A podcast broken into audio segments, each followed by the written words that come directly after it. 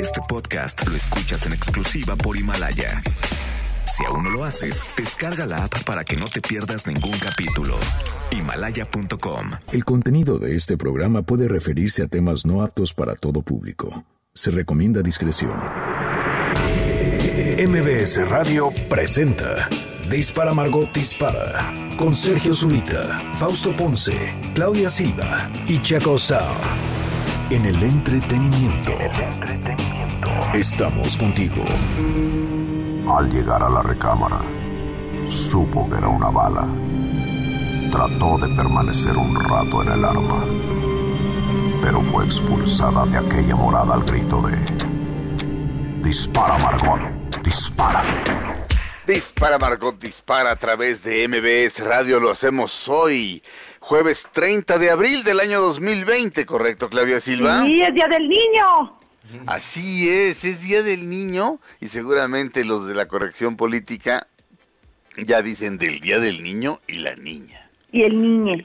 Y exacto, y la niña y ñe, ñe, ñe, ñe. Así había un director de teatro, este, así dirigía. Eh, se apellidaba Cermeño. Eh, te decía, no digas ñe ñe ñe ñe, ñe ñe ñe ñe, sino ñe ñe ñe ñe, ñe ñe ñe O sea, en vez de decirte los diálogos, te decía eso. Entonces todo el mundo acababa, hola ñe ñe ñe ñe. En sus, en sus, este, en sus elencos todo el mundo se decía ñe ñe ñe ñe el uno al otro. Buenos días, sean buenos días, ñe ñe ñe ñes. Este, sean buenos días, dije, sean buenos días, dije. Sí. Dios mío, que alguien me agarre. Sean bienvenidos a Dispara Margot Dispara a través de BBS Radio. Por supuesto, felicidades a todos los niños. Eh, yo ya hice mi aportación, ya hice mi tutorial de cómo dibujar un burrito. Qué bonita. Y lo subí y tuvo éxito. Este, ta- este, el doctor Netas hizo el burrito. Ah, Por supuesto que ya le quedó precioso. Este, es muy difícil que te quede mal, a menos que si de a tiro estés negado, o sea, que no puedes hacer ni siquiera un círculo. Este, es muy difícil que te quede mal el burrito si, si ves el mi video y sigues las instrucciones. Pero al doctor Netas le quedó precioso. Bueno, ya la escucharon, Claudia Silva, hoy en Jime Jueves. ¿Cómo están? Buenos días a todos. Felicidades a los niños y a los que son adultos pero siguen siendo niños. Sí, exacto. Como a esos yo. que siguen- exacto, a esos que siguen viviendo con sus papás, no se hacen responsables, se la pasan echados. Digamos que a esos adultos que siguen siendo niños, como el de la familia Burrón, que se dormía en una cama de latón, así, matrimonial, y a su, a su, este, y a su mamá la tenía dormida en el suelo, ¿no se acuerdan de eso? No, pero yo soy niña, pero yo no vivo ni con mi mamá ni soy independiente, pero sigo conservando espíritu infantil. No, obviamente ya sé que te refieres a eso, pero también hay unos que sí, no, ya, Sí, ya, ya estuvo sé, ya suave, no, ya.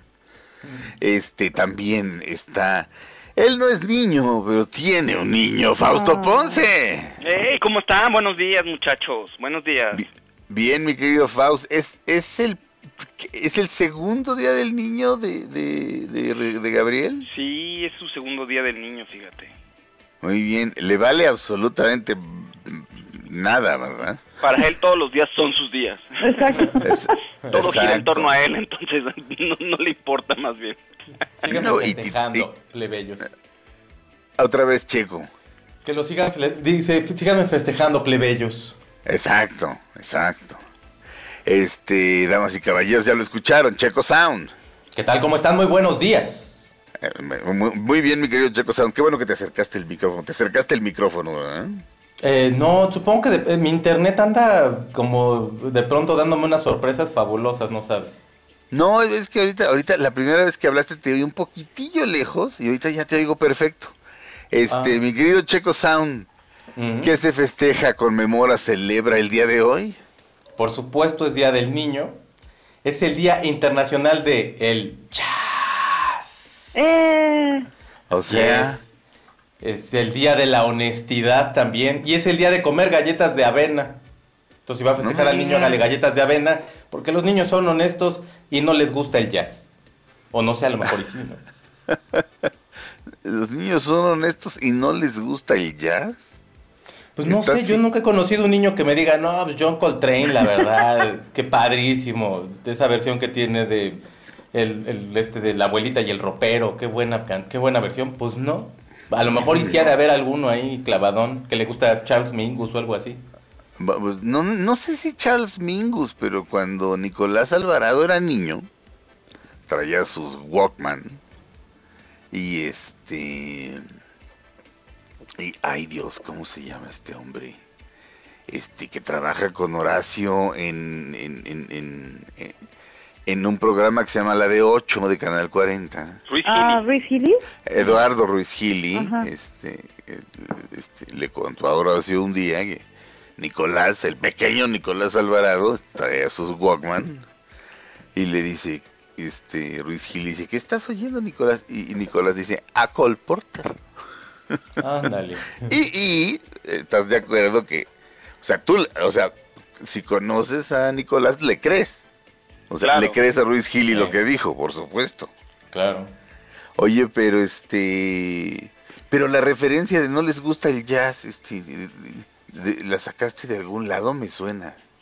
Eh, no, realmente no, como que ahorita se me vino a la cabeza que no he conocido un niño que me diga así, oye, qué padre, melodía de jazz o alguna cosa así, no. Pero Oye. probablemente, o sea, proba- evidentemente debe haber, o sea, obviamente, pero pues así como muy clavado estudio que yo te haya hecho, pues no. Ahora sí que es como, Oye, a- como pero- algo de buen cubeiro. Dígame, Oye, este, pero se festeja el jazz, o sea, día del jazz. ah, el jazz, eso era, lo- eso es lo que se festeja. Sí. Sí, no entendí, soy un idiota, no sé, no sé, este, no sé, este, no, no entendí, porque, porque, pues, ¿por qué no? Porque de repente dices, necesito dan chas, chas, chas, que quiere decir muy otra cosa. Eso entendí, mi checo. Estoy tarado, ¿verdad? No, no, es el día del jazz, del jazz, pero pues es que en el programa tenemos la costumbre de anunciarlo como el Chas. Manos Pero pues, o sea, pues yo pensé que se había entendido, o bueno, no sé si a lo mejor, no sé. No, probablemente lo entendió todo el mundo menos yo, este, así que ni te preocupes. Pero, a ver, repíteme todo lo que se festeja entonces. bueno, pues en conclusión, es el Día Internacional del Jazz, es el Día de la Honestidad, es el Día del Niño y es el Día de comer galletas de avena. Muy Eh, bien. Perfecto. El día de ayer fue cumpleaños de el Estado de Israel. Cumplió 72 años. Y como es jueves judío, aquí todos los jueves, lo festejamos. Y lo festejamos en esta primera hora con Bob Dylan. La, la canción se llama Positively 4th Street. Positivamente la calle 4. Es esta.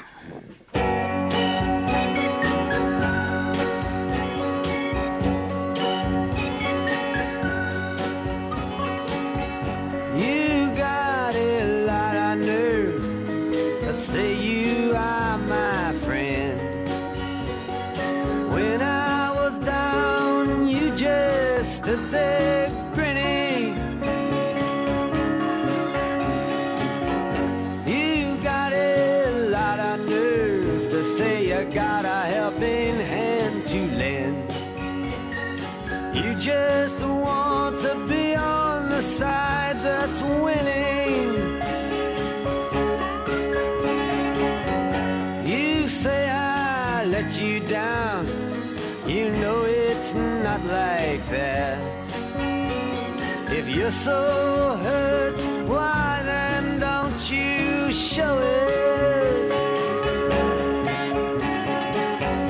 You say you've lost your faith, but that's not where it's at.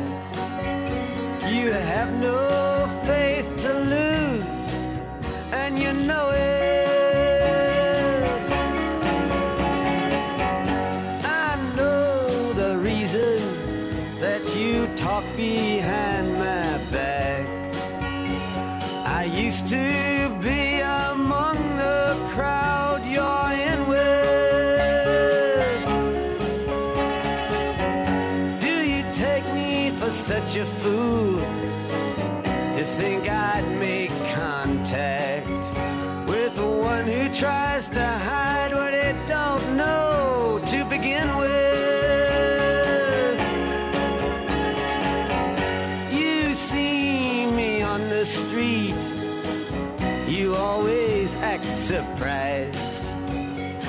Say, How are you? Good luck, but you don't mean it.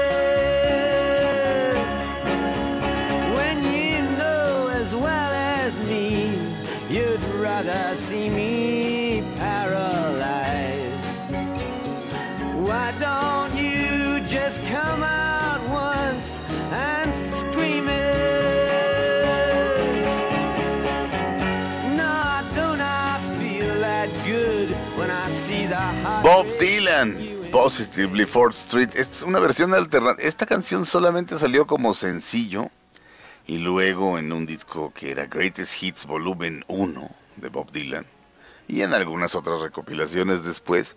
No es exactamente esta la versión, este, la versión ahora sí que oficial de esta canción trae trae un órgano eh, de Al Cooper fantástico, pero, pero la canción este, es de alguien que finge ser amigo de, de quien está cantando y dice, y dice, me gustaría que por un momento pudieras estar en mis zapatos. Dice, Entonces sabrías el horror que es verte.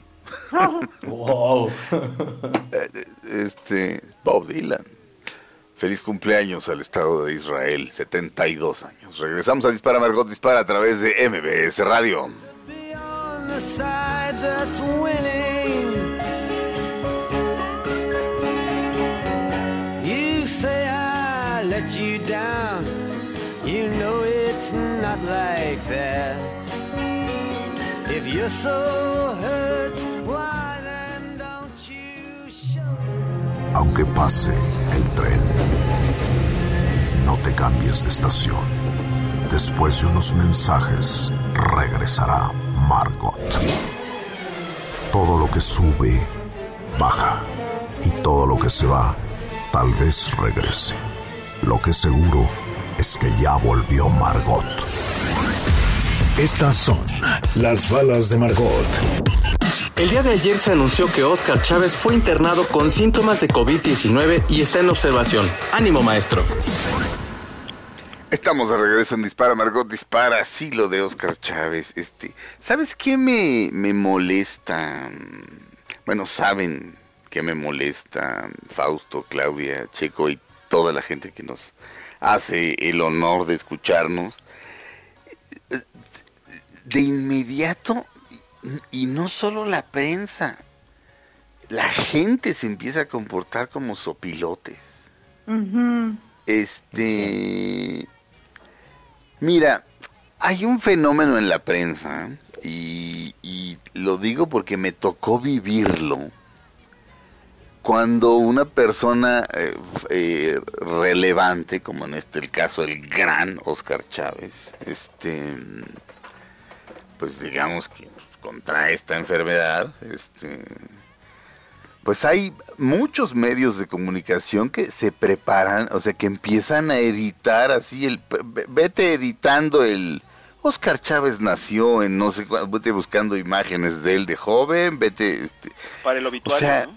¿eh? Para el obituario, sí. Exactamente, pero se le conoce como un sopilotazo en la prensa, o sea, antes de que se muera, escribamos la nota de que ya se murió para estar listos.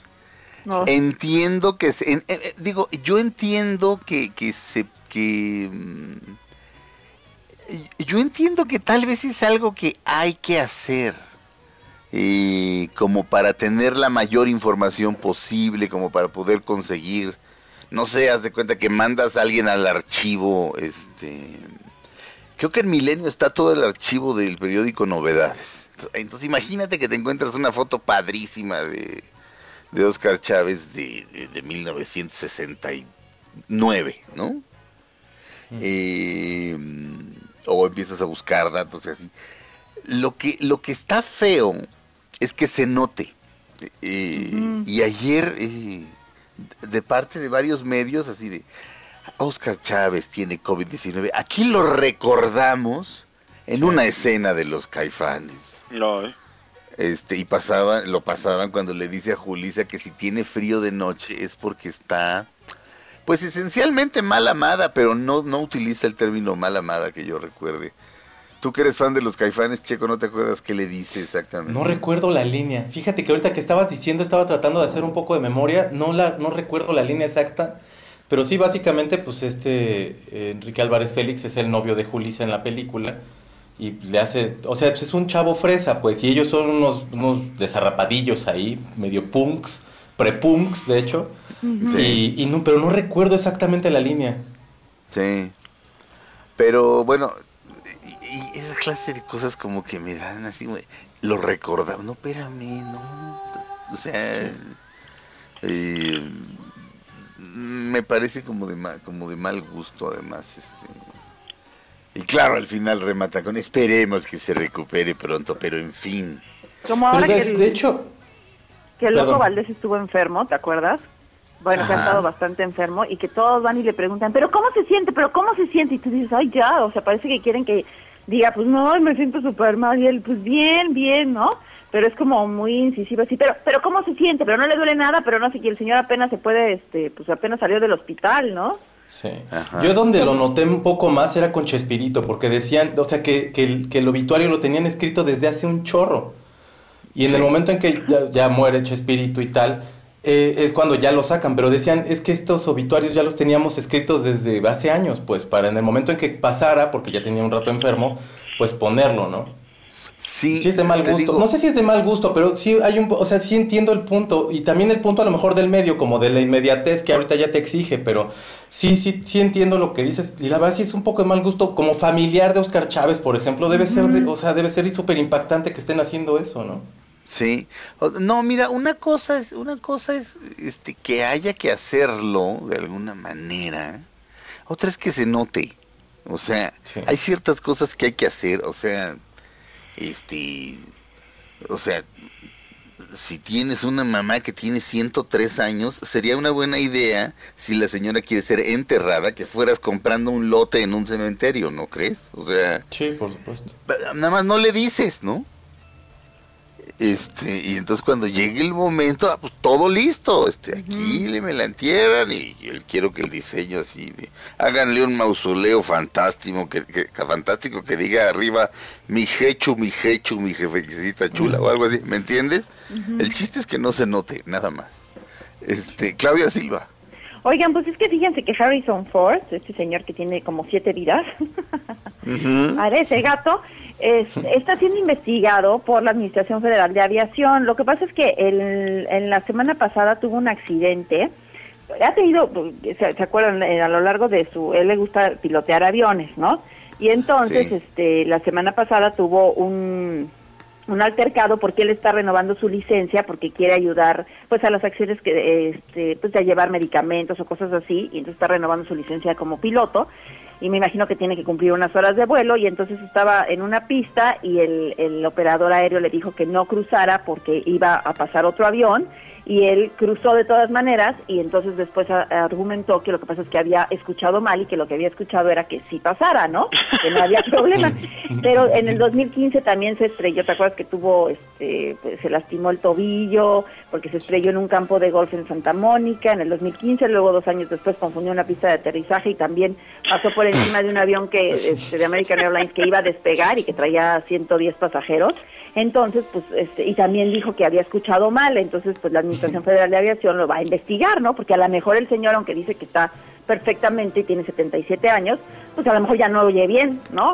o algo así, o no entiende. O es muy necio también y dice, no, yo sí puedo. Ajá, es medio necio, viejito necio. Pues, du- pues, pues dúdalo, este...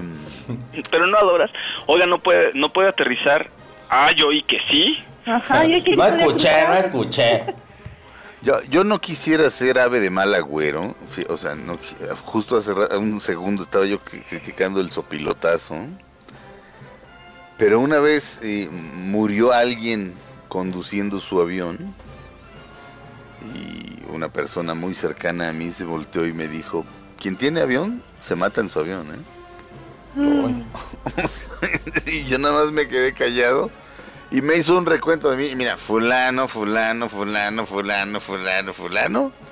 Este, este, murieron de un avionazo o de trastornos que les ocasionaron los golpes del avionazo.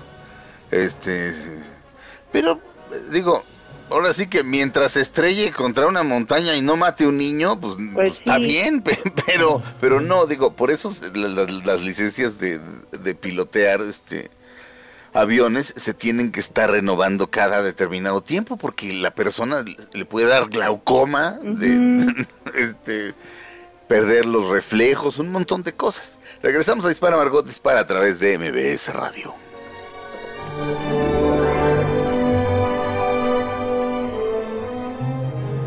Aunque pase el tren, no te cambies de estación. Después de unos mensajes, regresará Margot. Todo lo que sube, baja. Y todo lo que se va, tal vez regrese. Lo que seguro es que ya volvió Margot. Estas son las balas de Margot. Carlos Rivera sorprendió a sus fans con una foto en sus redes en las cuales aparece rapado. El pie de foto dice, cosas que uno hace en la cuarentena. Las fans igual estaban locas por el tipo, ¿no?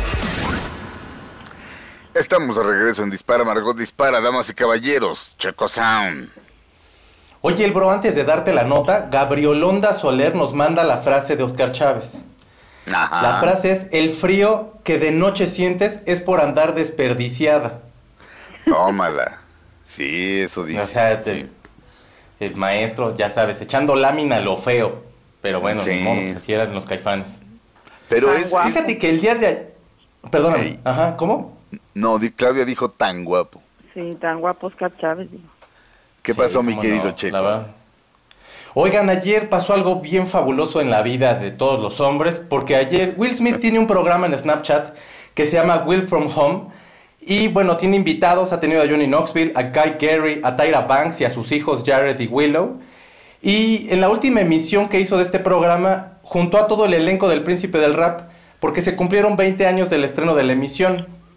Estuvo Alfonso Ribeiro, que es Carlton, estuvo Jazz, estuvo Tatiana Lee, que es Ashley, Karen Parsons, que es Hillary, Daphne Maxwell, que es la segunda tía Vivian, porque hubieron dos, eh, Joseph Marcel, que es Jeffrey, y bueno, empezaron a platicar de cómo les afectó eh, en la vida realmente eh, estar en el príncipe del rap, porque muchos de ellos ya no pudieron hacer, seguir una carrera como tan sólida como Will Smith lo pudo hacer. Empezaron a platicar también de las primeras juntas que tuvieron y los productores le dijeron a Will, sí, que, o sea, que él podía escoger el nombre que quisiera. Y eh, Alfonso Ribeiro le, le sugirió en aquel momento que tomara su propio nombre para que la gente lo recordara siempre así, ¿no? Y que no le estuviera cambiando, que fuera de, este, no sé, Federico, ¿cómo estás? Y es Will Smith, ¿no? Siempre fuera Will Smith. Y dice que es uno de los mejores consejos. Y Alfonso Ribeiro dice que a la fecha, pues toda, toda la gente le dice que es, que es Carlton, ¿no? Se estuvieron acordando de James Avery, que es el tío Phil, el tío gordito que era la super onda, y que le hacía mucho contrapeso a Will.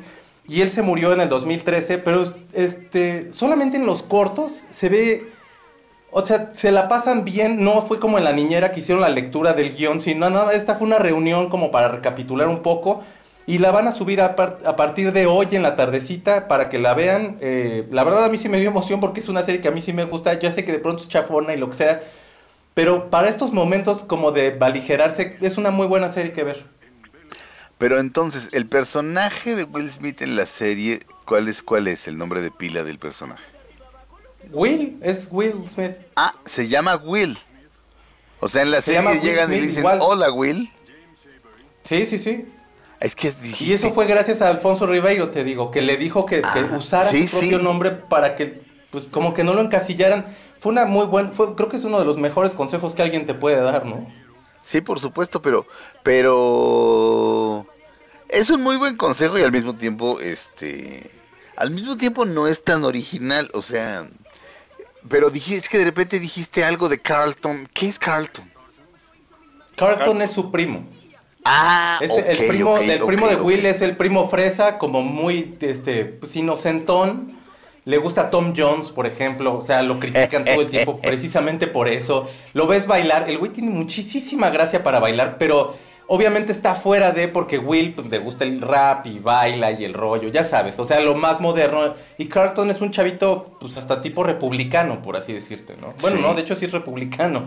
Entonces, es como el contrapeso también de- del personaje de Will. El contrapeso real es el tío Phil, que es como la autoridad y Will siempre está como desafiándola o, o aprendiendo lecciones de eso mismo. Pero Carlton es como el, como el otro contrapeso a la personalidad de Will. Ahora, este, el consejo es bueno, pero el 90% de los protagonistas de los sitcoms, de las comedias de situación de media hora como El Príncipe del Rap, el protagonista se usa su propio nombre. O sea, Charlie, este, de, de Two and a Half Men es Charlie.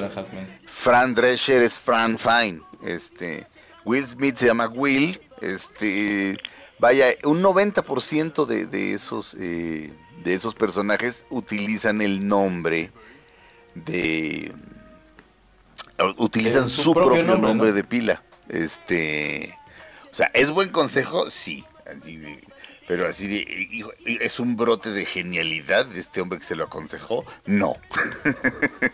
Pues, pues sí, Eh. pero a lo mejor se hubiera puesto Marvin Gay Ponte, Marvin, y este, y ya él escogía el nombre de Marvin y tal, y de alguna forma, este, este le permite como tener eso. El, el- el príncipe del rap es muchísimo más vieja que, que Two and a Half Men, por ejemplo, que comentaste un momentito el nombre de Charlie, pero sí entiendo el punto.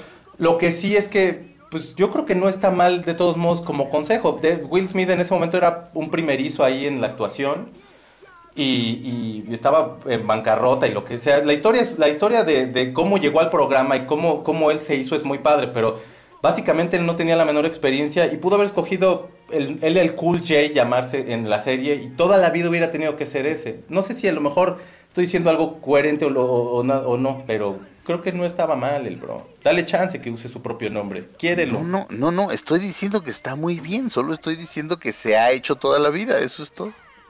Oh. No te quito la razón, o sea, pero desde Lucille Ball se llamaba Lucy, Mm. este, o sea, vete a los sitcoms de hace 200 mil. Digo, por supuesto que Robin Williams no se llamaba Robin en Mork del planeta Ork, porque era un, este, porque era un, este, un marcianita.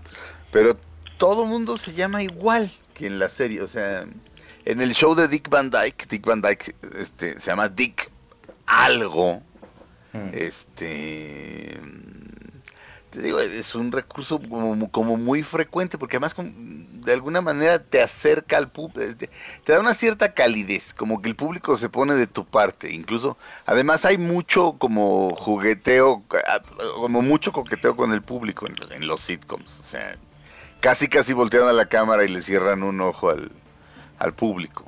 Entonces, este, no, no, eh, este, está, está perfecto, pero sí, vaya, se ha, se ha hecho desde hace, o sea, se ha hecho toda la vida, pues. Y Claro. voy a, en este momento, chan, chan, chan, chan. Para todos aquellos que están hartos de las malas noticias del 2020, les tengo la primera buena noticia del año. Y es que ahora Suzuki les da la tasa de interés más baja del mercado para estrenar cualquiera de sus autos o camionetas. Así es, te los llevas tan solo dando el 15% de enganche y lo mejor es que te despreocupas tres años del mantenimiento, porque es completamente gratis. Y no solo eso, si compran un Suzuki Ignis GLX 2020, les dan servicio de tranquilidad extendida gratis, además de todo lo que acabo de mencionar. De hecho, algunas marcas de autos están tratando de competirle a este ofertón, dando tres meses de plazo para pagar, pero pues no hay promoción tan buena como la de Suzuki. Pueden conocer las bases entrando a suzuki.com.mx diagonal autos y agendar su prueba de manejo a domicilio. Puede que no salgamos de casa, pero acabando esta cuarentena, seguro saldremos estrenando un Suzuki. Regresamos a Dispara Margot Dispara a través de MBS Radio.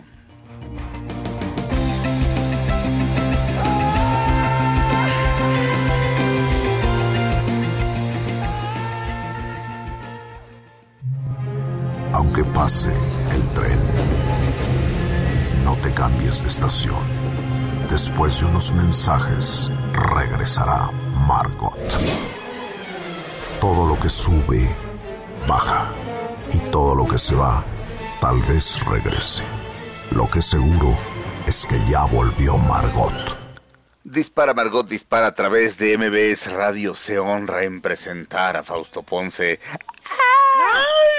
Dice como colegiala, ¿de qué va a hablar Fausto Ponce? Ay, ¿qué será? Ay, ay, ¿de qué ir a hablar? Ay. Oye, fíjate que estaba viendo la serie de Ana de la Reguera de Amazon y es una cosa muy rara la serie de Ana de la Reguera. Valoro que tuvo mucha libertad, fíjate. O sea, mucha libertad creativa y no se presenta como como se, se acostumbra que una estrella, de, de- una actriz mexicana se presente como guardando las formas y todo esto. La serie es una comedia, es muy soez y tiene una carga sexual fuerte. No hay desnudos frontales, pero todo el tiempo se está jugando con la parte sexual.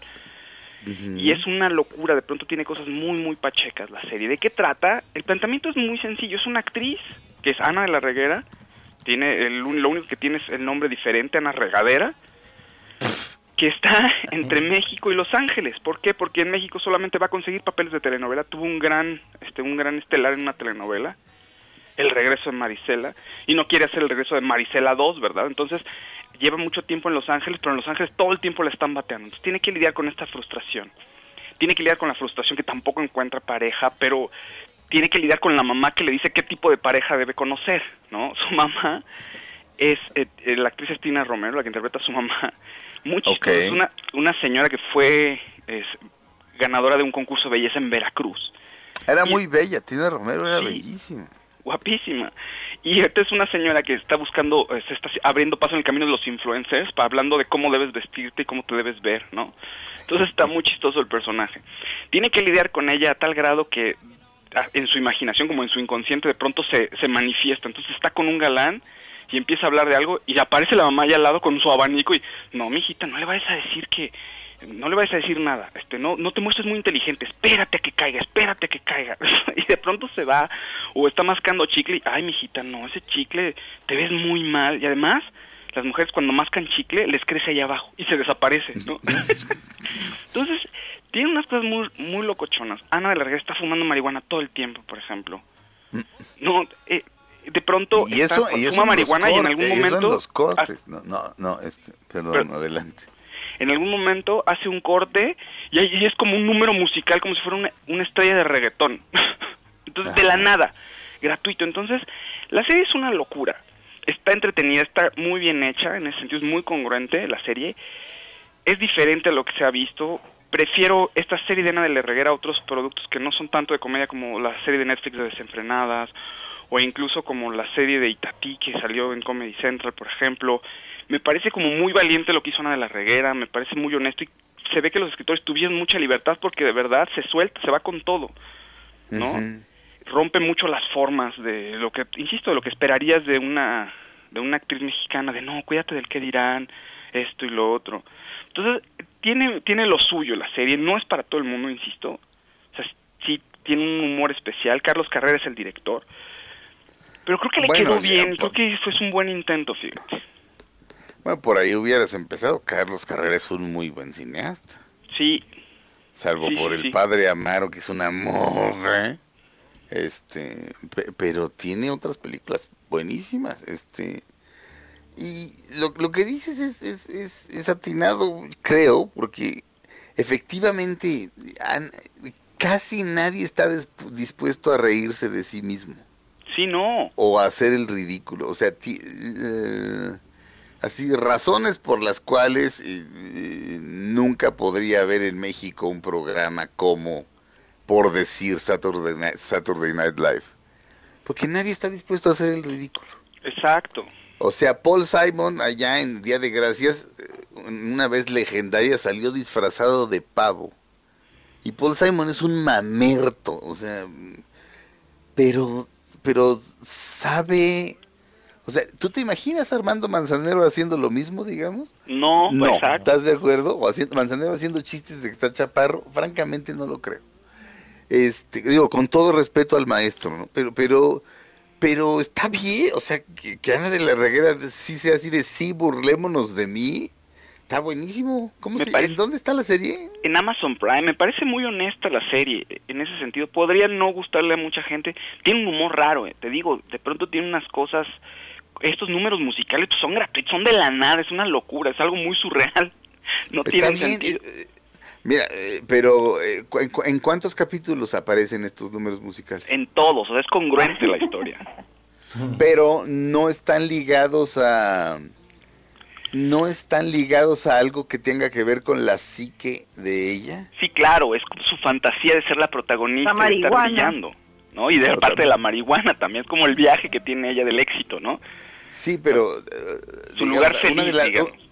digamos. Michael, una de las grandes series de todos los tiempos, es una serie inglesa, protagoniza Michael Gambon, que escribe libros este, de, de detectives y el libro está cuando empieza cuando él está en la cárcel, completamente lleno de granos, le duele toda la piel y de pronto tiene alucinaciones en las que hay canciones y este y se llama el detective cantante, porque son las canciones que él oía en su infancia y está perfectamente justificado que salgan unos números musicales. O sea, es una locura, pero está totalmente justificada. Acá también lo está lo suficiente. O, no tanto así, no tanto así, pero son de su inconsciente y de la misma. O sea, o sea, nada más, o sea, en vez de eso, podría ella salir, digamos, como de, como de, como de princesa Jedi o algo así. No, no, no, no, pues eh, tiene que ver con la parte del reggaetón, el sabor latino también ya. esa parte, ¿no? Te digo, te digo vale la pena echarle un, un, ojito, igual no sé, no es fácil el humor, está algo totalmente diferente, pero es eso, es muy honesto y hay mucha libertad creativa. ¿Cómo se llama la serie una vez más? Se llama Ana, la serie. Ana, en Prime Video. sí, la pobre le sufre porque, o sea, es falsa, pues es latina de Veracruz, pero en Estados Unidos quieren otro tipo de latina, ¿no? dice, pero es que yo sí soy de verdad, ¿no? yo sí soy de Veracruz y siempre le están bateando a la pobre y aquí en México tampoco tiene lugar, está como entre dos mundos ahí que no se halla. ¿Qué ibas a decir, Callis? Que físicamente cómo se ve, porque en los comerciales hay una escena donde llega una chava y le dice, es que yo desde que era bebé te veía, y normalmente cuando hacen ese tipo de escenas, la persona a la que se la dicen, pues se ve regia, aunque ya esté grande, ¿no? Te dicen, y ella se ve como muy macaneada. Entonces, se ve bien, pero en la serie la cuidan, pero en el comercial se ve, eh, es un, es como un, este, pues un tráiler de la serie y sí se ve como que ni tiene luz ni nada, o sea, yo hasta dije, ay, ya envejeció. Pues es que es a propósito, o sea, ella se muestra como es y no quiere, ah, o sea, pues ya envejeció, eh, o sea, bueno, no, vamos, no envejeció, tiene 40 años, pero maneja, pues ya nadie a los 40 ya nadie te ve y la chica que se encuentra es una youtuber que le va a ganar el papel porque pues es influencer y porque es joven, ¿no? Entonces básicamente juega con eso. No se ve mal tampoco Ana la Reguera, pero sí se da el chance de verse, pues que se acaba de levantar, de, ¿sabes? Sí. Como más al natural. Que eso a mí me parece un acierto de la serie. Eso, eso suena muy bien. Claudia Silva, ¿qué más? Oye, pues el eh, este príncipe Alberto de Mónaco ya declaró que el próximo 4 de mayo tienen previsto que se levante pues este el confinamiento del, del principado no del Mónaco. Pero dice que obviamente tienen que tener como pues una como con cautela. O sea lo que dice es que tiene les pidió a los ciudadanos que salieran de sus casas pero con cautela aunque la epidemia parece estar bajo control como no todavía no hay la cura pues puede ser que haya casos de, de, pues, de que recaigan no entonces, el, el Principado les va a dar sus mascarillas este, que están, hechas ahí a todos los ciudadanos y bueno, lo que están esperando es este regresar a la normalidad lo más pronto posible porque han perdido, tenido una gran pérdida económica debido a que suspendieron la Fórmula 1, ¿no? El, el Grand Prix de la Fórmula 1 que se realiza ahí y pues Mónaco vive más que nada del turismo que va. Entonces pues, a ellos les surge este levantar el confinamiento que dice que la fecha es el 4 de mayo, o sea, ya en unos días, pero que lo va a hacer con cautela. Okay. O sea que ya ven que él estuvo enfermo también, ¿no? De, coronavirus. Sí. De Alberto de Mónaco. Sí. este, ayer vi una, una cita que me pareció genial. Fernando Sabater, el gran Fernando Sabater, autor de Ética para Amador, entre otros clásicos, este, y lo entrevistaron en el suplemento del periódico Milenio, Víctor Núñez lo entrevistó y le, le pregunta, ¿qué aprenderemos de la experiencia de estos días? Y Sabater responde, creo que absolutamente nada. Estaremos encantados cuando esto acabe y simplemente querremos recuperar nuestra vida anterior. A mí lo que no me gustaría hacer es lo que últimamente prolifera. Algunos intentan, intentan filosofar y lo único que difunden son conclusiones moralizantes. Frases como hemos vivido equivocados, hemos de cambiar nuestra manera de existir. La culpa la tienen los abusos del egoísmo o la falta del respeto a la ecología. Pues mira, no, ha habido plagas desde que los seres humanos tienen memoria y habrá muchas más. El gran Fernando Sabater. Eh, vamos a un corte. terminamos la primera hora de Dispara Margot Dispara. Comenzamos la segunda después del ya mencionado corte. No le cambien. Dispara Margot Dispara dura una hora más aquí en MBS Radio.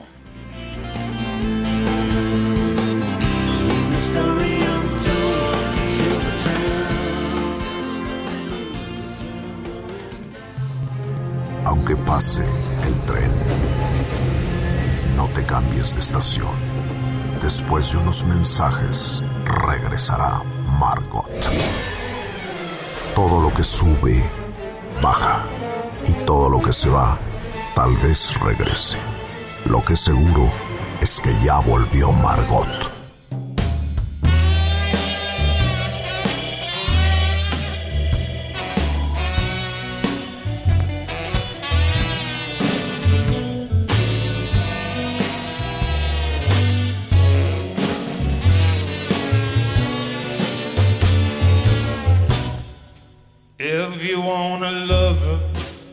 I'll do anything you ask me to. And if you want another kind of love, well, I'll wear a mask for you. And if you want a partner, take my hand. Or if you want to strike me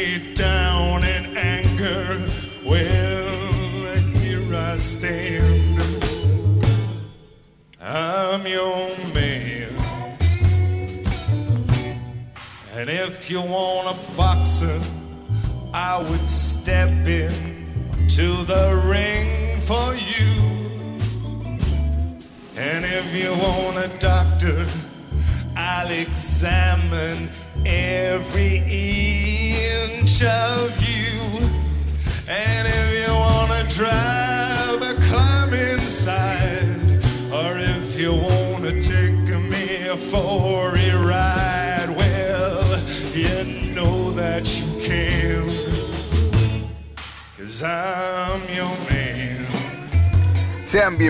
la segunda hora de Dispara Margot Dispara. Como todos los jueves es jueves judío.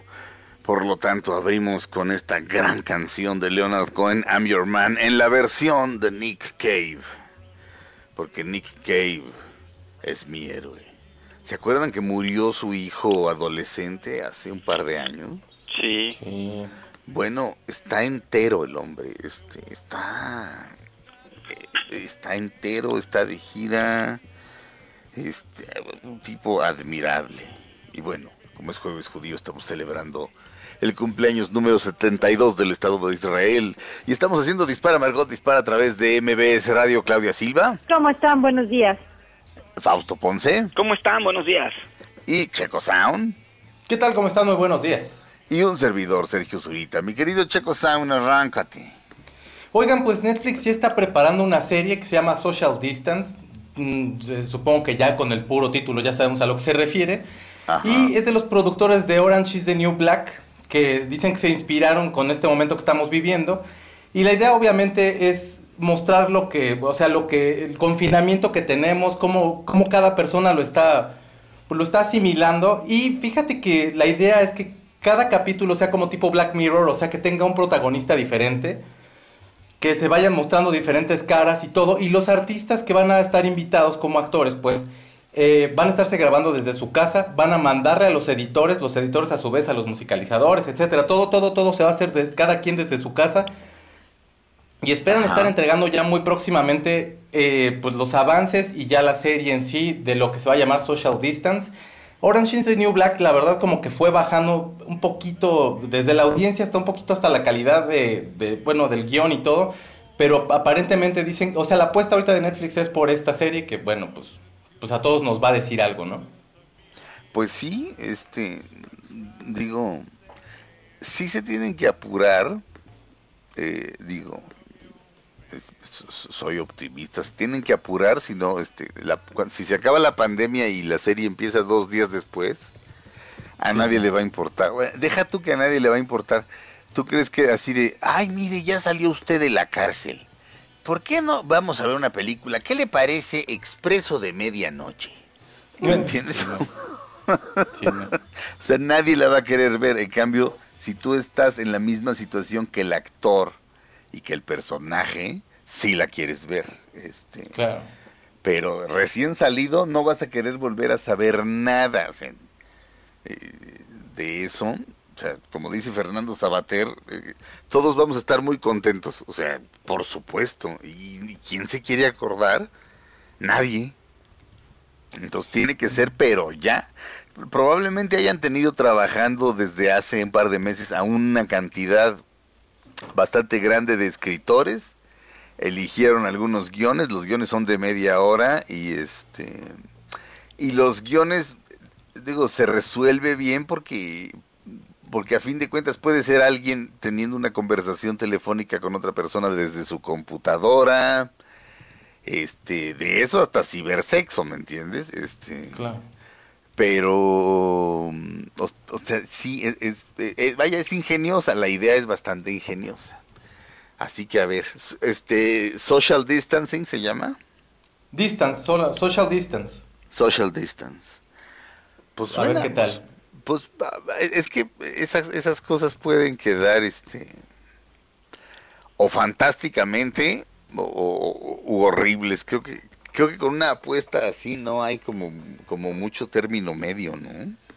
Pues es que no hay como forma de que, o sea, eventualmente podría llegar a ser una especie de documento de cómo lo vivimos, pero realmente no es algo, como dices tú, que vayamos a, o sea, si acaba el confinamiento y sale la serie, pues sí, o sea, yo no correría a verla, o sea, lo que quieres es consumir otro tipo de cosas, ¿no? Lo que, sí, lo que quieres es consumir aire. Sí, que te dé el solecito, no sé. Sí. Irte a Quintana Roo a que te dé el sol, algún lado padre. A Quintana Roo. Mm. Eh, no sé por qué pensé en ese lugar, pero un abrazo a Quintana Roo. Sí. Bueno, pues Quintana Roo está a todo dar. Este, mm, a todo dar. ¿En cuándo, ¿Cuándo empezó yo a hablar como este, como Armando Ramírez, el autor de Chinchín el T por ocho? Ay, pero está cotorro ese término, Sergio. Está cotorro, sí. Les voy a dar un sopapo a los dos. Un sopapo. No, pero, lo recuerdo a él, a, Sí, es Armando Ramírez, ¿verdad? Sí, el de... el, de Tepito. el de Tepito, sí. Si me voy a meter a ver Napoleón, que dicen que está todo das. y ahorita, Dios mío, me estoy convirtiendo en mi abuelo. No, primero en mi padre y luego en mi abuelo o algo así. Este, Claudia Silva. Oye, pues fíjate que, a ver, ¿se acuerdan de la película El Diablo viste a la moda o El Diablo usa parada? Sí. sí. Bueno, fíjense que, bueno, todo el mundo dice que está un poco basada o mucho basada en Anna Winter, ¿no? La, la editora, la directora de la revista Vogue. La misma Anna Wintour Exactamente. Lo afirma. Bueno, pues fíjate que hay un señor que se llama André Leon Talley, que es muy famoso en la moda y que ha fungido desde hace mucho, bueno, ya no, pero como el director editorial creativo de la revista. Y resulta que va a sacar, ¿qué crees? Sus memorias, ¿no? Y entonces, ha dado un adelanto y entonces, este, eh, bueno, de hecho, como ahorita el confinamiento pues tiene a todo el mundo a la expectativa de nuevos contenidos, la, el, libro se iba a presentar en septiembre, iba a salir eh, publicado en septiembre, pero ya adelantaron y va a ser el 19 de mayo, o sea, ya en unas semanas van a publicar el libro de este hombre que se llama, el libro se llama The, The Chiffon Trenches o cómo se llama, trenches o trenches. Sí, las trincheras de chifón. Ajá, de la, de la tela, de esta de, tela tejido suave y ligero que es el chifón, ¿no? Y bueno, ahí habla de su relación eh, este, con Ana Winter y ha dado como un tipo de adelanto diciendo que pues ella lo dejó de lado por ser este por convertirse pues ya pues ser un señor este viejo gordo y poco poco cool Dice que en algunas ocasiones, eh, cuenta pues varias anécdotas, ella le dijo, ¿sabes qué? Tienes que ir al gimnasio. Dijo él, cuando a mí me contrató para dirigir este creativamente la revista, yo ya era muy importante en la moda, ¿no? Pero él es de color negro, entonces decía, era el primer puesto más importante que tenía una persona de color en el mundo de la moda, y él lo tenía él.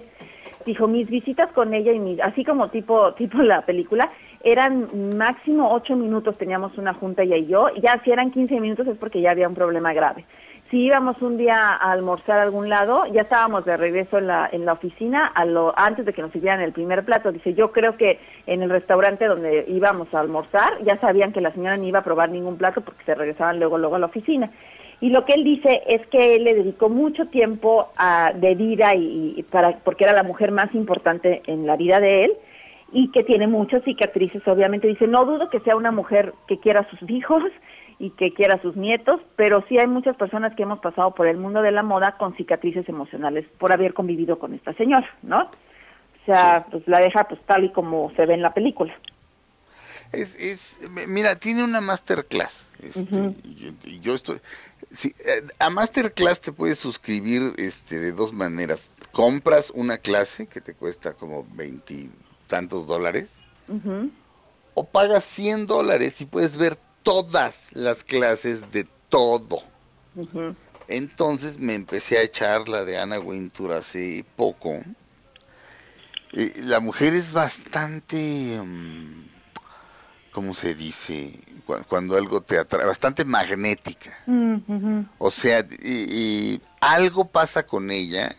me imagino que debe ser una especie de, utilicemos el término, de, como de hembra alfa este, eh, de alguna manera es una presencia tan fuerte que como que, como que la quieres complacer.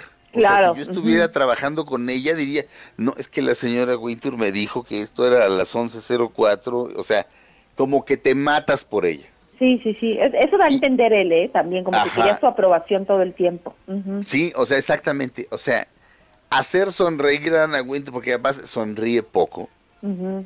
Hacer sonreír a Ana Wintour debe ser así de...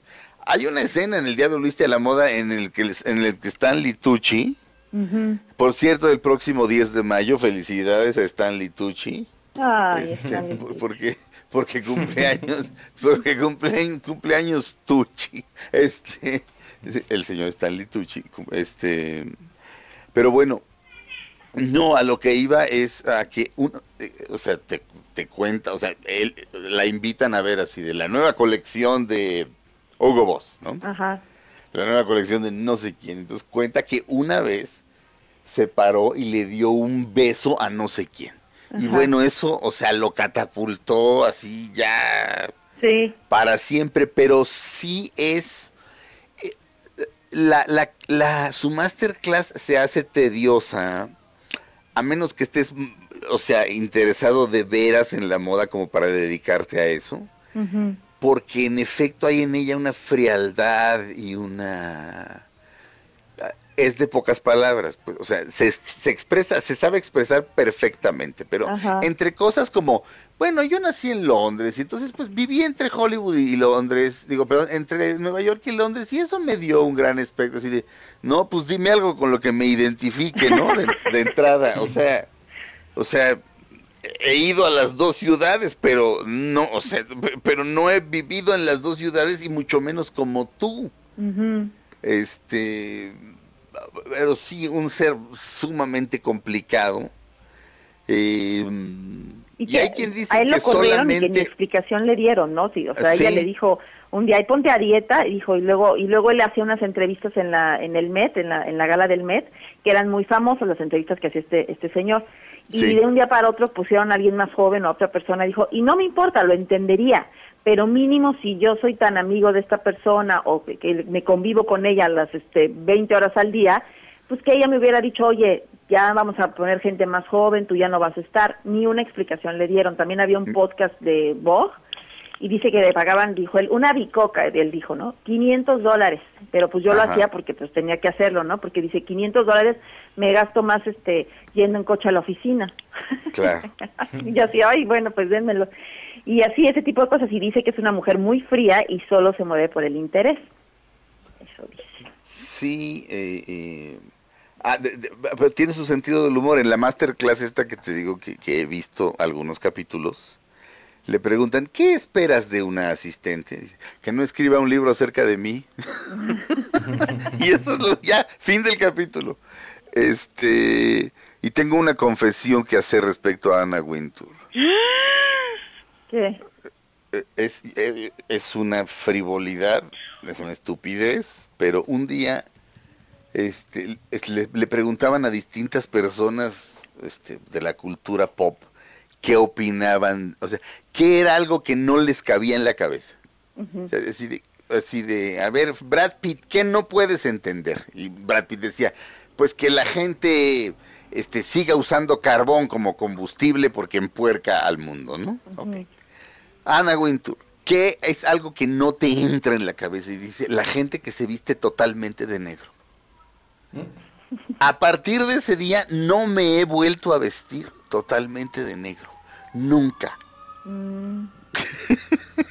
o sea, influye la mujer.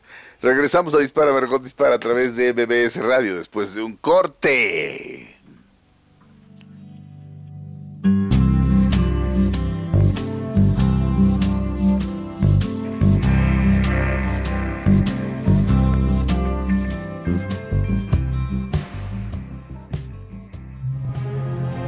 Pase el tren, no te cambies de estación. Después de unos mensajes, regresará Margot. Todo lo que sube, baja. Y todo lo que se va, tal vez regrese. Lo que seguro es que ya volvió Margot. Estas son las balas de Margot. Tras las declaraciones de Frida Sofía en las que decía que Alejandra Guzmán estaba siendo robada por gente que la mantenía drogada, la cantante tuvo que aclararlo por medio de una carta. Yo te creo a ti, mi Ale, yo te creo. Estamos de regreso en Dispara Margot Dispara a través de MBS Radio. Eh, oigan, Fausto, Claudia y Checo, ¿ya retuitearon mi tutorial del burrita? Ah, yo le di like ayer. Yo también le di like, pero ahorita lo retuiteé. Ah, le dieron like, nada más. Ah. Así lo valor, así de poquito lo valoraron. no, no, no, es que estaba, Por lo menos de poner algo yo en ese momento, entonces dije, Ay, me voy a esperar tantito, luego lo retuiteo porque si no se van a empalmar. ¿Por lo menos lo vieron? sí, estaba viendo tu tutorial, bonito.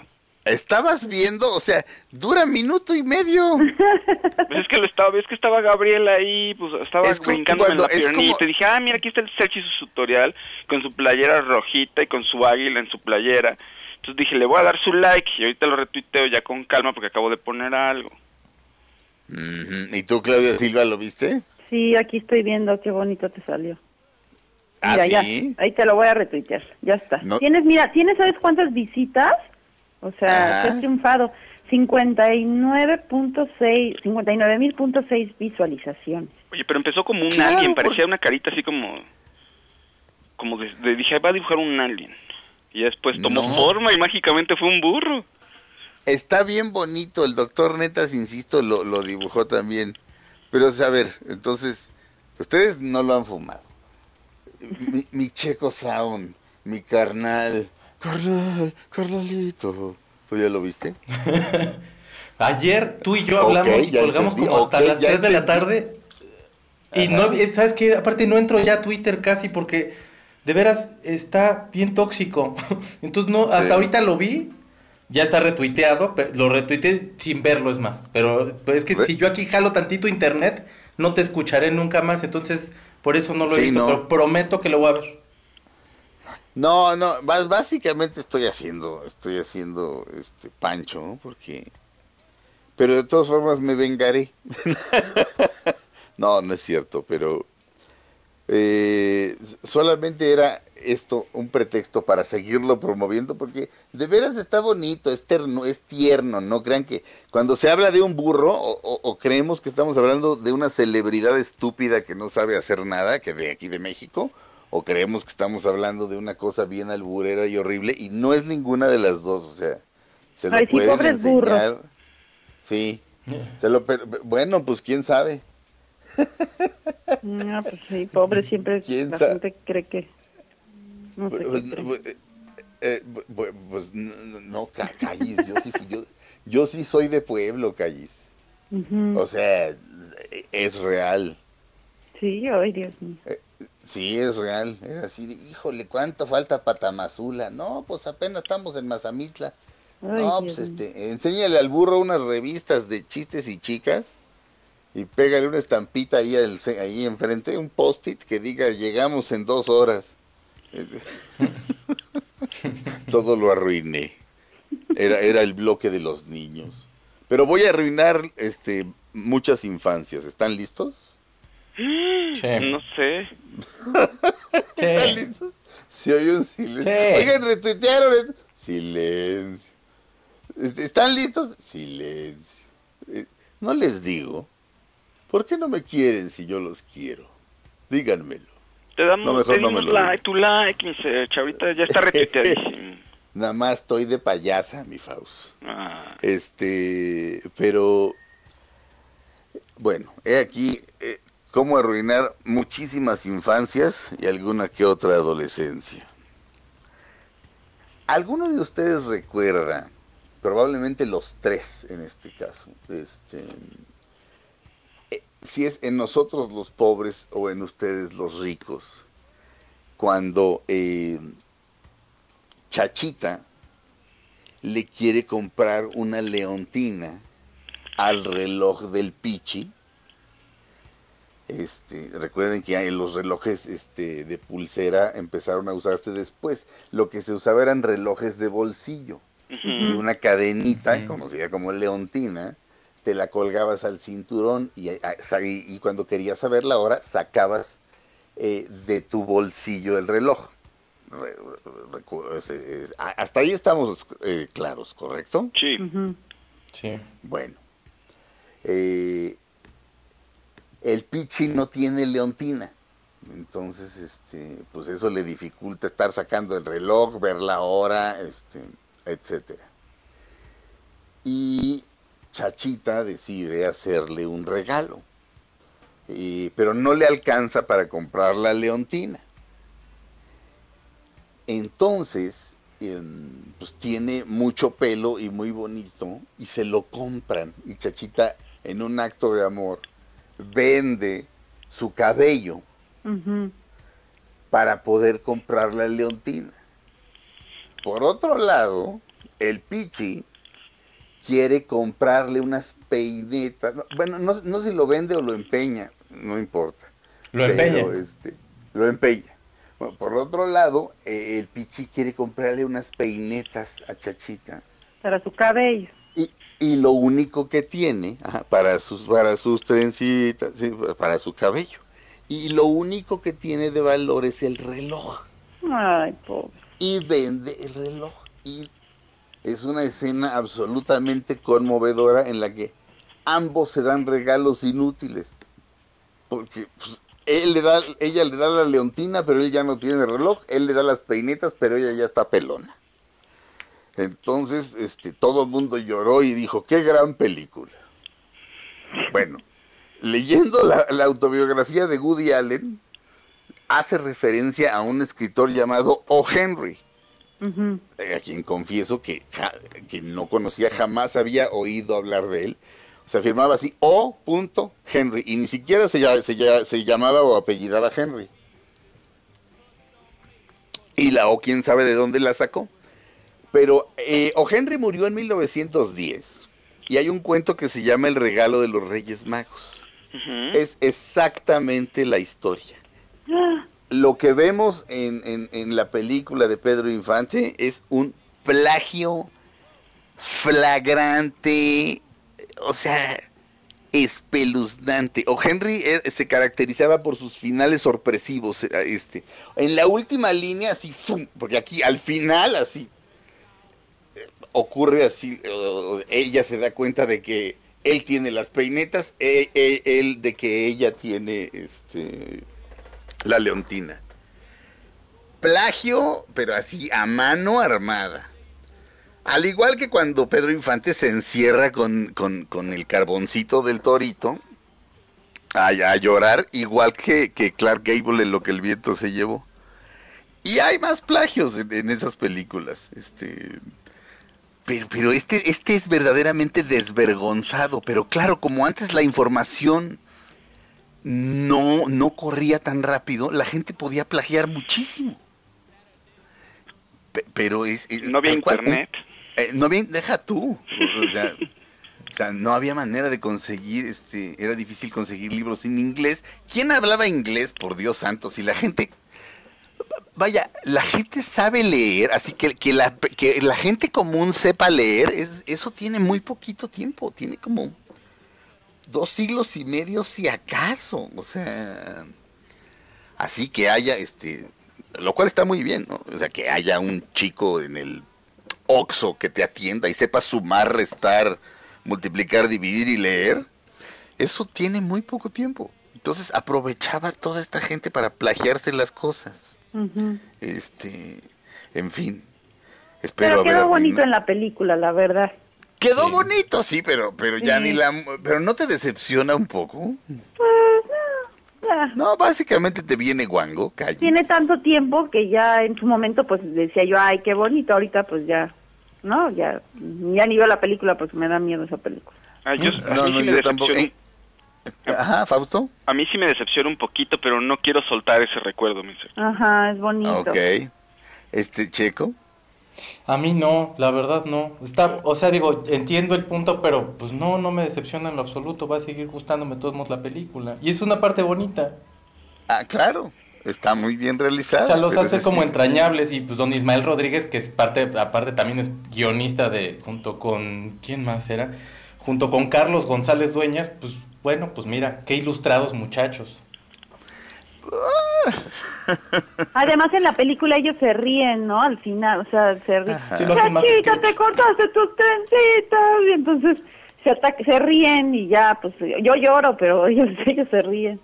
Sí, sí. Yo me muero si me corto el pelo. Calles, si nunca te hemos visto de pelo corto, ¿sí sabes cómo te ves o ni, nunca lo pues has cuando era niña, por eso me traumé por lo de Peter Pan, ¿te acuerdas? Que me cortaban el pelo para hacer, este, era un niño y luego a los tres días me dieron el de Wendy y me tuvieron que poner peluca y ya me habían cortado el pelo. Entonces yo creo que por eso, yo para mí un trauma muy grande es tener el pelo corto, nunca lo he vuelto a tener corto desde entonces. Ok. Vamos a un corte, regresamos a Dispara Margot Dispara a través de MBS Radio. Y en serio, en arroba ese surita, este, o en arroba Dispara Margot, vean mi tutorial del burrito, quedó bonito. Regresa, además me trae un gran recuerdo de infancia, cuando, cuando alguien me, me, me contó, porque es contándote un cuento, cuando me lo contaron fue así de, oh, ¿eres una especie de Dios? Le dije a quien me lo contó. Bueno, no, pero lo pensé. Regresamos a Dispara, Margot Dispara a través de MBS Radio.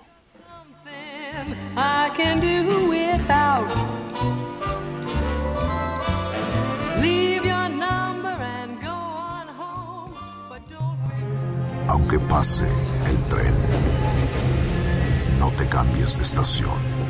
Después de unos mensajes, regresará Margot. Todo lo que sube, baja. Y todo lo que se va, tal vez regrese. Lo que seguro es que ya volvió Margot. Estas son las balas de Margot. Oficialmente serán reprogramadas las fechas de conciertos que tenía OV7 para festejar su 30 aniversario. La gira empezaba el 15 de mayo en el Auditorio Nacional, pero pues ya no, ¿verdad? Estamos de regreso en Dispara Margot Dispara a través de MBS Radio, damas y caballeros. El show del fans, el show del fans. Oigan, hay fuertes rumores Ajá. de que para la siguiente fase del universo cinematográfico de Marvel van a estar los hombres X y va a ser una historia relacionada con Magneto, el villano de los hombres X. Todo esto, según, inspirado en un cómic que se llama Ultimatum uno de tantos cómics, ya ves que hay muchísimas series de cómics.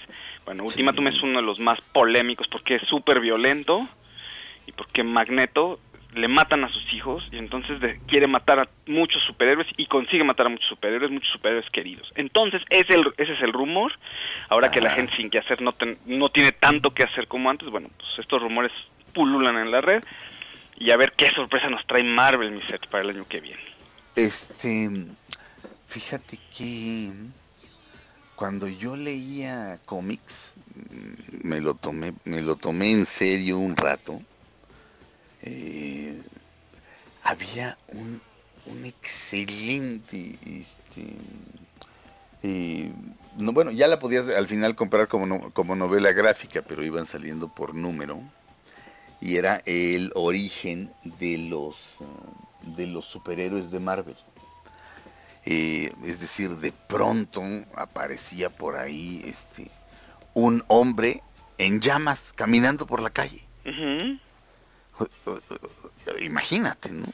Y, todo es desde, desde, el punto de vista de un periodista. Y de repente empiezan a aparecer los hombres X y de repente Hulk y el Capitán América. Y justo es, estamos en Segunda Guerra Mundial y empiezan a aparecer estas criaturas. Era fascinante, no me acuerdo cómo se llamaba Marvel. Quiero decir Marvel Legends, pero no, Marvel... No me acuerdo no me acuerdo, pero eran tan buenos que a René Franco este no le gustaba Marvel, le gustaba DC. Este, ¿En serio? Y para ser para ser exactos Batman, odiaba a Superman. Este, pero estos eran tan buenos que, o sea, lo, compró y me dijo, güey, cómpratelo y, y una, era una maravilla. Este, pero no sé, ese sería como para una serie muy ambiciosa, porque de veras tenía profundidad, o sea, era padrísimo. De pronto, imagínate que de pronto empiezan a surgir criaturas, este, así, o sea, de repente ves un hombre en llamas caminando por la calle y no se está quemando, no, e, está, está, está quemándose, pero de adentro. Claro. O sea, es como, era como increíble. Este, mm, ¿Cómo se llama el, cómic en el, que, en el que lo van a basar? Ultimatum se llama, que es parte de una serie, de un universo que se llama Ultimate. mira, no, vamos a entrar en detalles, pero Ultimatum es el nombre del cómic. Muy bien. Uy, a ver si es cierto, pero estos son rumbo. Mira, de aquí a que ocurra eso pueden pasar muchas cosas. Lo que pasa es que la gente también quiere que los hombres X formen parte ya también de este de estas fases del universo Marvel. Claro, lo que me parece poco creíble es que Magneto tenga hijos, por favor, si siguen, si es, si es Ian McKellen. o sea, mis, mis hijos. Una canita al aire y no sé, se, desvió del camino. Como Juan. no, yo este un par de veces sí vi a, específicamente a un, a un a un hombre, no diré más porque pero de repente en la borrachera le daba por besarse con mujeres. ¿En serio? Sí. Sí, o sea, al revés. Pero bueno, mi querido Checo Sound. Oigan, pues por ser Día del Niño, Disney decidió abrir un curso de teatro gratuito para ellos en Estados Unidos y la primera producción de la que van a dar clases del Rey León y están haciendo, bueno, ya mostraron el temario para la obra y se supone que, bueno, los papás junto con los hijos van a tomar este curso para que lo puedan disfrutar en casa y los niños aprendan a tener como estas experiencias virtuales, las cuales pues ya las conocen desde hace mucho, pero supongo que se han adentrado más ahorita. Y aprendan actuación y baile. Las clases se dividen para niños de 8 a 9 años y otras que les llaman junior, que son para adolescentes de 12 a 15. Yo pensé que adolescente era como de los 13 para arriba, pero no, son los 12. Y bueno, entonces en la página de Disney Theater es donde pueden ustedes encontrar este curso. Si viven en Estados Unidos, eh, pues obviamente es mucho más fácil, o si usted habla inglés junto con sus hijos, pues tómese su clase.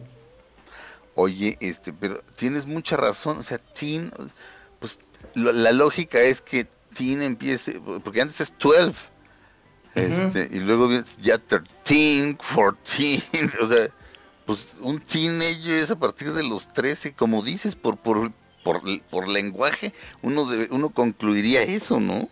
Pero pues si a lo mejor, como dicen las abuelitas, estos niños están muy adelantados, pues por eso, supongo ya le bajaron un año, porque, o sea, a los 13 años ya es cuando empiezas a tener como todo tu desarrollo, ya pubertud.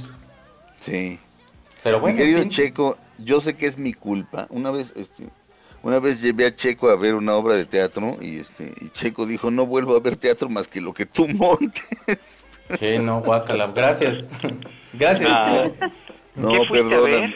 Este, Ay, un Fausto, no, que no eres tú, amigo, te quiero, pero sí un Sí. Fausto que era horrible que montaron, que de pronto cantaban canciones de los Beatles de la nada, en una escenografía bien padre, pero, pero era una asquerosidad así. Te lo juro que no me hice la circuncisión con las uñas porque ya la tengo hecha. Eh, qué mala Sí. obra. Fausto, Fausto 2.0 de John Jesurun, Con Mar- dirigida por Martina Costa, ¿no? dirigida por Martín Acosta, que dirigió dos, dos, dos versiones distintas. Esta era la segunda. Pero bueno, yo sé que es mi culpa, Checo. Entonces te, me- me- te pregunto, este, ¿algunas veces has visto el, el Rey León en teatro? No. Ok. Eh, ahora sí que esto va a sonar increíblemente mamila, pero estaba yo platicando un día con Jeffrey Katzenberg, o sea, SKG DreamWorks quiere decir Spielberg Katzenvergeffen, y estaba yo platicando con Jeffrey Katzenberg, este, este, y me platicó de lo que iba a hacer Julie Taymor y me dice, güey, en lo que no queremos caer, porque viene un montaje del Rey León, es precisamente nada de botargas, o sea, cero botarguitas. Y lo que hizo es impresionante. Entonces, quien pueda tomar el curso de veras, tómelo. Regresamos a Dispara Margot Dispara con Jimena. Aunque pase el tren, no te cambies de estación. Después de unos mensajes, regresará Margot. Todo lo que sube, baja. Y todo lo que se va, tal vez regrese. Lo que seguro es que ya volvió Margot. Como todos los jueves es Jime Jueves, Jimena.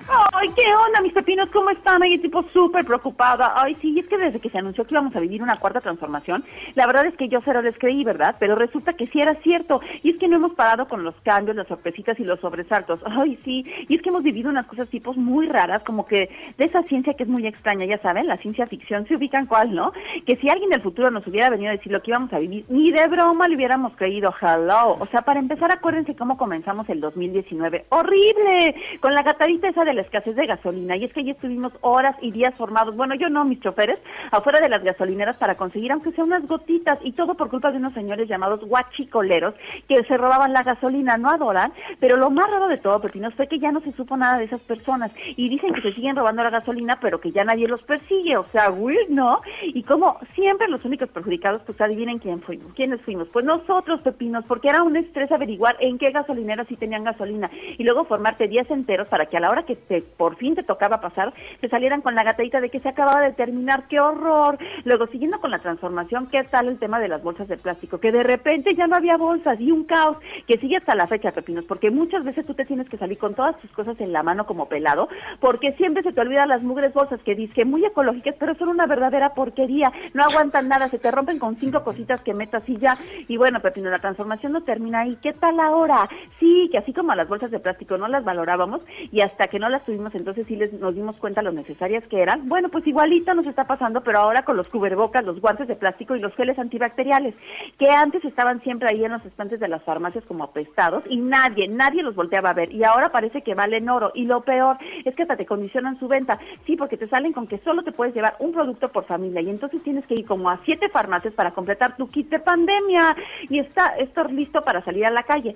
Y es que eso es otra, Pepinos, porque hay que hacerse toda una transformación, porque ahora sí sales como si fueras irte al espacio, o sea, literal, te tienes que disfrazar como de astronauta y luego cuando regreses a tu casa, haz de cuenta que te fuiste a la planta nuclear de Chernobyl, porque te tienes que llegar, a ver, primero a desinfectar todo, quitarte el cubrebocas y tirarlo a la basura, que con los casos que están sí te da un dolor tirarlos, bueno, y luego la ropa que traías meterla a la lavada inmediatamente y bañarte para evitar que el mugre virus se te pegue y luego, ¿qué tal? Los encargados de las farmacias, todos se sienten doctores y actúan como si ellos hubieran descubierto la vacuna contra el coronavirus, hello, y bueno, todavía falta más transformación porque parece, Pepinos, que también van a prohibir la venta de dulces, así que no duden que al rato vaya a haber contrabando de Kit Kats, hello Kitty, oigan, y síganme en Instagram, que lo tengo bajo un seudónimo que se llama Claudia Silva Zamora, para que Oliver, mi exnovio, no me siguiera, mi exmarido no me siguiera, pero ustedes sí me pueden seguir, así que síganme, Pepinos, besitos. Felipe Rico en la producción, el señor Mario Ontiveros, alias la tía Veros en los controles. Gracias, Claudia Silva. Besos a todos, buen jueves. Fausto Ponce, muchas gracias. Gracias, un saludo a todos. Mi querido Checo Sound, muchas gracias. Gracias a ti, cuídense mucho y no salgan, por favor. Yo me llamo Sergio Zurita, esto fue Dispara Margot, dispara a través de MBS Radio. Es en efecto, quédense en casa y vean mi, mi tutorial del burrito. Nos oímos mañana. Quédense con Pamela Cerdeira.